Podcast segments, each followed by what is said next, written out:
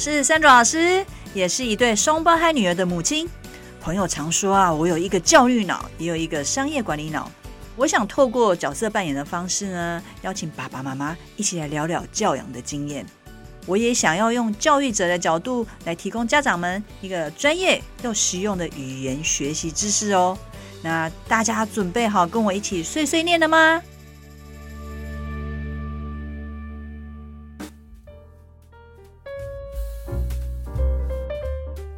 因为台湾的教育政策就是我们讲教改这么多年，一直改，一直改，一直改，改到最后，其实家长都不知道要往哪边走。那教授，您会给爸爸妈妈什么样的一个建议呢？今天我们先不去讨论教育政策，或是说学校老师课程遇到什么挑战。我今天进了学校了，我孩子又要开始用英文上这个课，他心里就在想，我英文能力，小孩子能力可能还没有那么好，然后又要同时间要去学习那个知识，那这样子怎么办？他们有要做什么样的准备，还是说他们可以从小就开始培养？就是建议孩子才刚生出来的爸爸妈妈，那他们可以现在怎么帮小孩子创造这样子的一个有可能的双语环境吗？你说在还没进学校之前就先准备好？对，有没有可能，或者是说可能没有办法完全准备好，但是至少让孩子他进去学校的时候，他会觉得这样子的一个 transition 是自然的。我觉得。不是那么容易的啊！当然，我们可以想说啊，我如果让我的小孩在上学之前就已经呃接触到很多英文，也具备了一些英文的能力啊，那么他进到学校就可以很快上手，就可以用英文来学习啦。但是第一个就是光是这一点啊，不是每个家庭都有办法做到的。对，所以这个也是我们在教育上面会要去思考这个教育资源还有公平性的问题。嗯那如果说有些父母他可以 afford，他可以自己能够做得到的话，那当然是可以让小孩子早一点起步了。那这个部分其实只要父母有心，大概也不会太难了，因为现在反正有很多的机会可以学英文嘛，也台湾也有很多的这个所谓的外师，啊、呃，只是说都不便宜啦。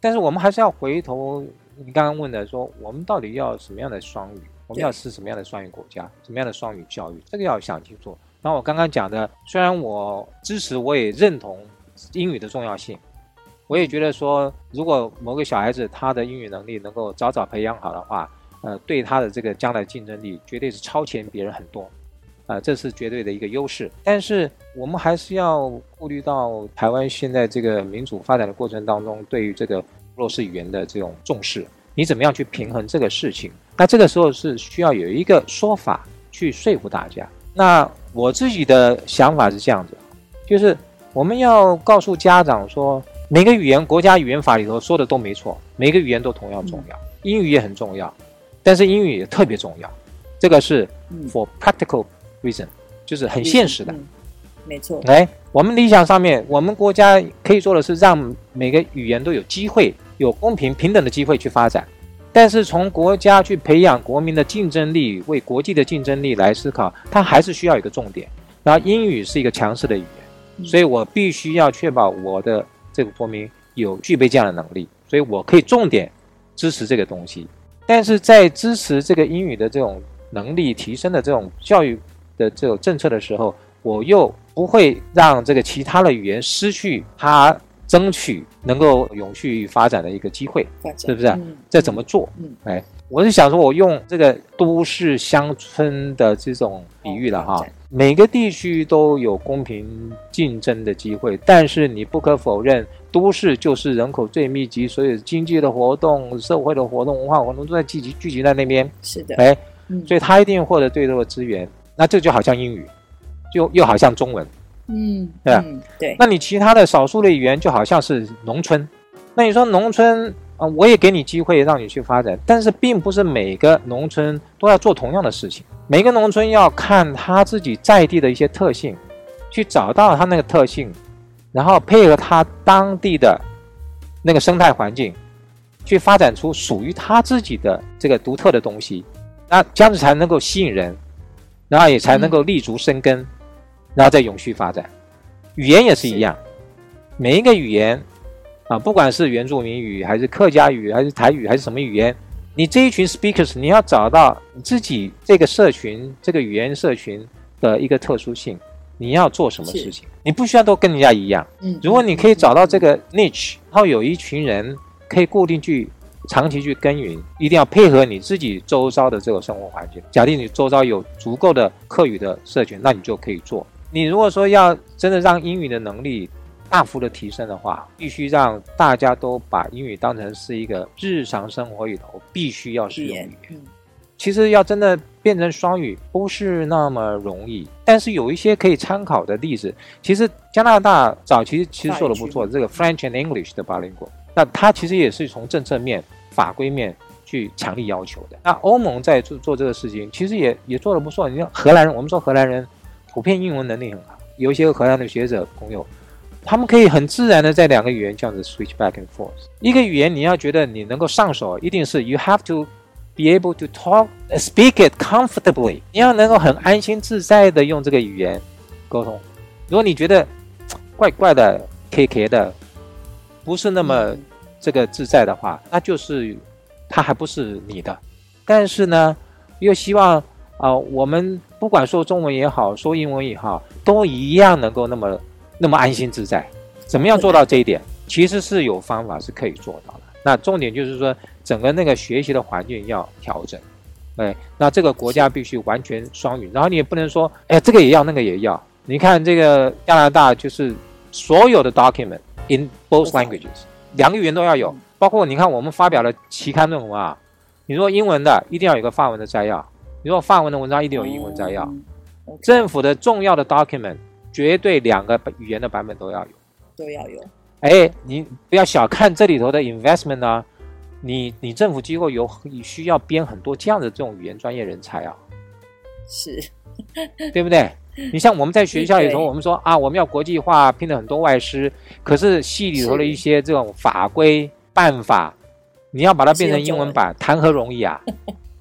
啊、哦，那个那个那个问题很大的，所以 it again it's a big investment，and 这个政府呢。不能够低估的这个，要很务实的去去评估这里头需要投入的资源。那如果有这个准确的评估，资源进来了，当然可以做得到，绝对做得到啊！就是前面我们讲 no pain no gain 的，对不对？啊，你要做到双语，一个国家真的双语是要花大钱。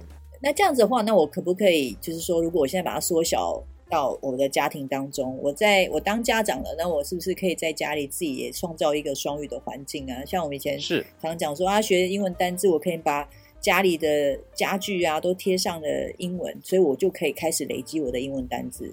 那如果说爸爸妈妈现在家里小孩子希望他有双语的环环境的话，那就中文跟英文跟同时。像我，我跟我的孩子讲的是说。你的中英文，你你的书你都可以读，不管你是喜欢念中文或者念英文，你就是都可以读。那书架也不用刻意去分，说这边是中文区，这边是英文区。但是对你来讲，就是一本书，你如果今天想念英文就念英文，你想念中文就念中文。所以这样的方法在对爸爸妈妈来讲，会不会比较容易上手一点？就在自己在家里也就营造。不过又回到这个是可以去在。营造这个环境，只是说爸爸妈妈可能就会问一个问题说：说那我自己本身英文又不好，我怎么去营造这个双语环境？他们可能就会有这样子的问题。对，教授，您觉得那最简单的方法在家可以怎么营造？这方法啊，我觉得未必会是一个有效的方法啊。就是我我们要培养一个双语的小孩，其实不太可能说顺完全顺其自然。是，OK，刚刚你说那个方法好像比较就顺其自然，但是这个是需要刻意的安排。这个安排是指环境来营造，你要营造适当的环境，那个环境是让小孩子这个非得要在某些场合要说中文，在某些场合他一定要用英文，OK，然后把这两个分得清清楚楚，然后两个要 equally balanced，OK，人是一个认知懒惰的动物。如果我知道说，我跟你用中文可以通沟通，我干嘛要用英文讲？是的，是的，没错。那一旦我用英文讲了，呃，然后你我发现你也你也听得懂了，以后我也不要跟你用中文讲了。这是很多国外的这个移民家庭他们碰到的困境啊啊！我像我妹妹以前我看她带她女儿，每一次这个小孩一说英文，她就说说中文，中文。Any minute 就提醒他说中文，我听不懂。哎，那这个是 conscious 的 planning and effort，哎，必须要这样子啊，不然的话就做不到。哎，因为因为人人的脑袋哈、啊，还是习惯就是我处理一个语言，如果够用的话，我干嘛要去弄两个语言？除非没错，我需要两个都需要。呃，像比如说家里头有阿公阿妈，嗯阿公阿妈不会讲英语啊，那你只好跟他讲他的母母语啊，像比如台语。闽南语诶，在那种情况之下，如果他跟阿公阿妈的关系很好的话，他台语就就自然就留下来，对的，对。不然的话就不行。所以这个是需要 careful planning。所以其实对家长来讲，其实就是要创造那个需求啦，就是给孩子一个能够要沟通需求。讲回来，我们还是回到我们一刚开始讲的学习语言，它一个需求非常非常的重要，嗯所以它用了，嗯、然后对。对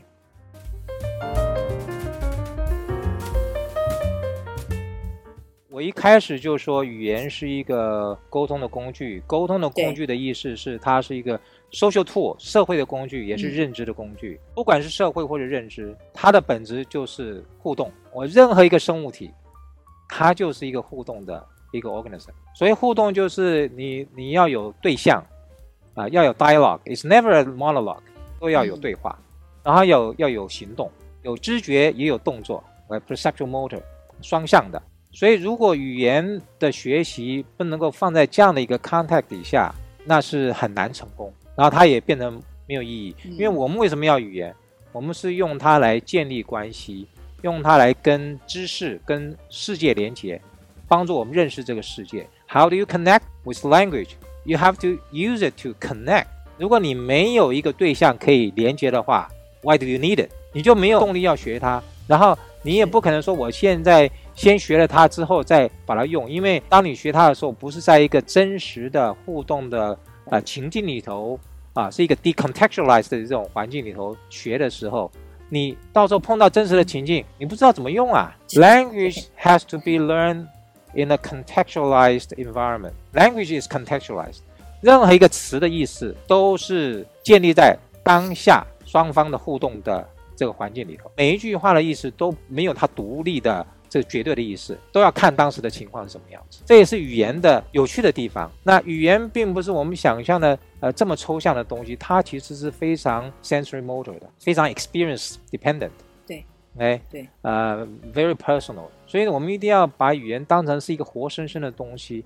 我是讲说，过去的语言学界、科学界把语言当成是一个 object。And then analyze it，他们把它分析拆解啊，然后弄出一个规律来，然后以为这样子教给学生，学生认识的东西，这个东西之后就获得了这东西。Language is never like this，语言是一个活生生的东西，它就像我们人一样，它是一个有生命的东西。那你你必须在一个适合它的那种生态环境里头，像一个有生命的东西在使用它，所以它是一个 dynamic system。只有在这样一个情况底下去学，你才真正学到这个语言。那这个语言才对你有用，否则的话，你真的是不需要花那么大力气去学它。嗯、很多人啊，是从小学或者像我们以前从中学开始学，学了六七年，到大学还有大英文、大二英文，学完了之后呢，花了真的是花了不少力气啊。你要你要想说，那个光是背单词啊、K 文法啊、考试啊，it's some amount of time that we have spent. But for what？我是英，我是从小就喜欢英语的人。我也立志，我就是要要当英语老师，呃，考进台师大。可是，可是我进了台师大，我就发现英语好像不是我所想象的东西。我出国的时候，我的英语没有办法应付我的学习。我有一段时间是，I I struggle a lot。即便是像我这样子的，一开始就就钟情于英语的人，都都这样子，那何况是其他的小朋友？呃，所以我觉得生命是短暂的，人的时间是有效的。呃，我们千万。不要让小朋友浪费时间在一些无谓的事情上面。如果我们希望英语是一个重要的工具的话，让他们一开始就把它用在刀口上，用在有用的地方上面。那透过这样的使用，自然而然的把这个语言捡拾起来。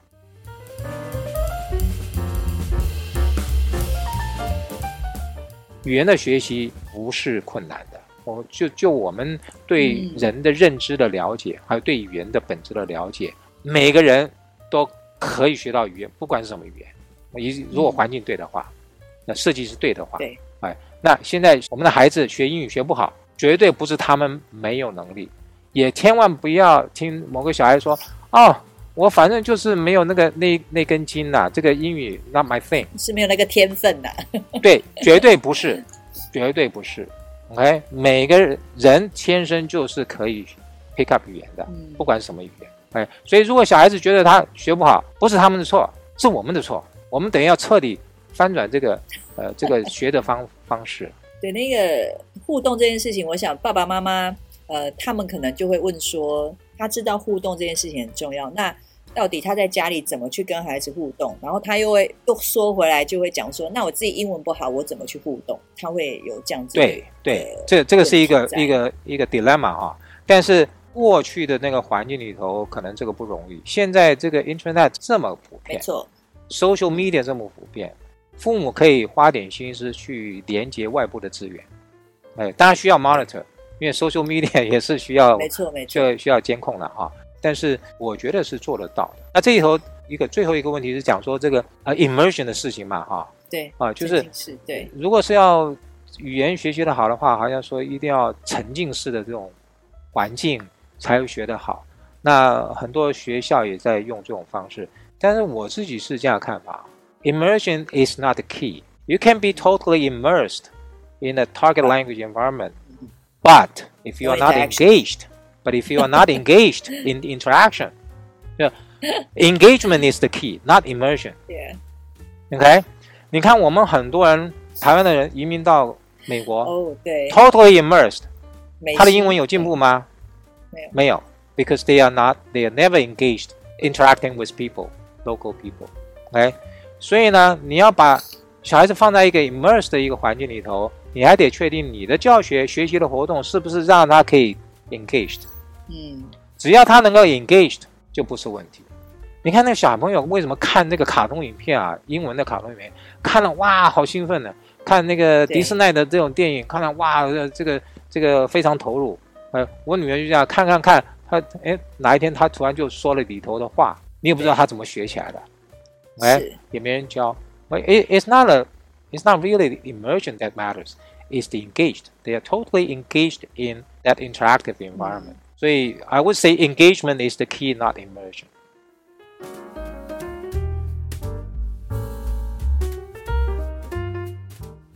好，那我想最后问教授一个问题，就是说，那这样子的话，刚听起来其实要变成双语国家，其实就是不容易的事情，要要花蛮长的一段时间。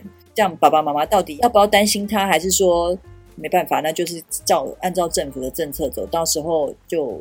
看哦，如果学小朋友去学校上课，开始面对课程里面有英文这件事情，那就是看到时候学校怎么安排。我我觉得还是说，现在很多的家长其实都会去寻找这个自己的教育的方式了啊，因为他一方面对这个这个整个教育体系改来改去啊，然后这政策摇摆不定，也不放心的，所以只要有能力的家长都会做一些不同的安排。所以，呃，我还是会强力的建议，呃，能够，呃，做到的有这个能力的这个家庭呢，一定要及早、及早开始培养你小孩子的英语的能力，听说读写通通要。其实那个也不是那么难，就是给他营造很好的接触英语的环境，哎，让他有机会去听、去说、去呃写、去读，哎，就这么简单。这个这个当然需要安排，只要你安排的好。小孩子很容易上手的，而且这个越小越容易。那接下来比较难的就是 persistent，你得要坚持，要盯紧了，绝对不能松懈。你一松懈就完蛋了。然后一旦他进到学校之后，那个学校里头那个学习，你还是要帮他顾一下，看看有没有什么这个不适应的地方啊。因为学科的那个学习还是蛮重要。但是早期把这个英语能力啊，还有那个习惯建立起来，对以后的那个帮助啊是非常非常大。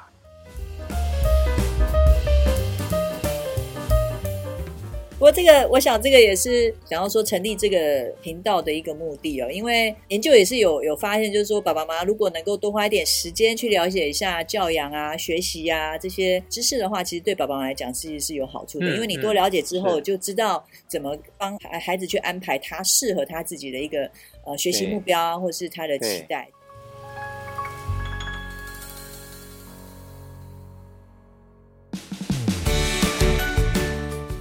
这是 Sandra 老师语言学习教养碎碎念频道，由环宇家庭为双语宝宝网站所制作的内容。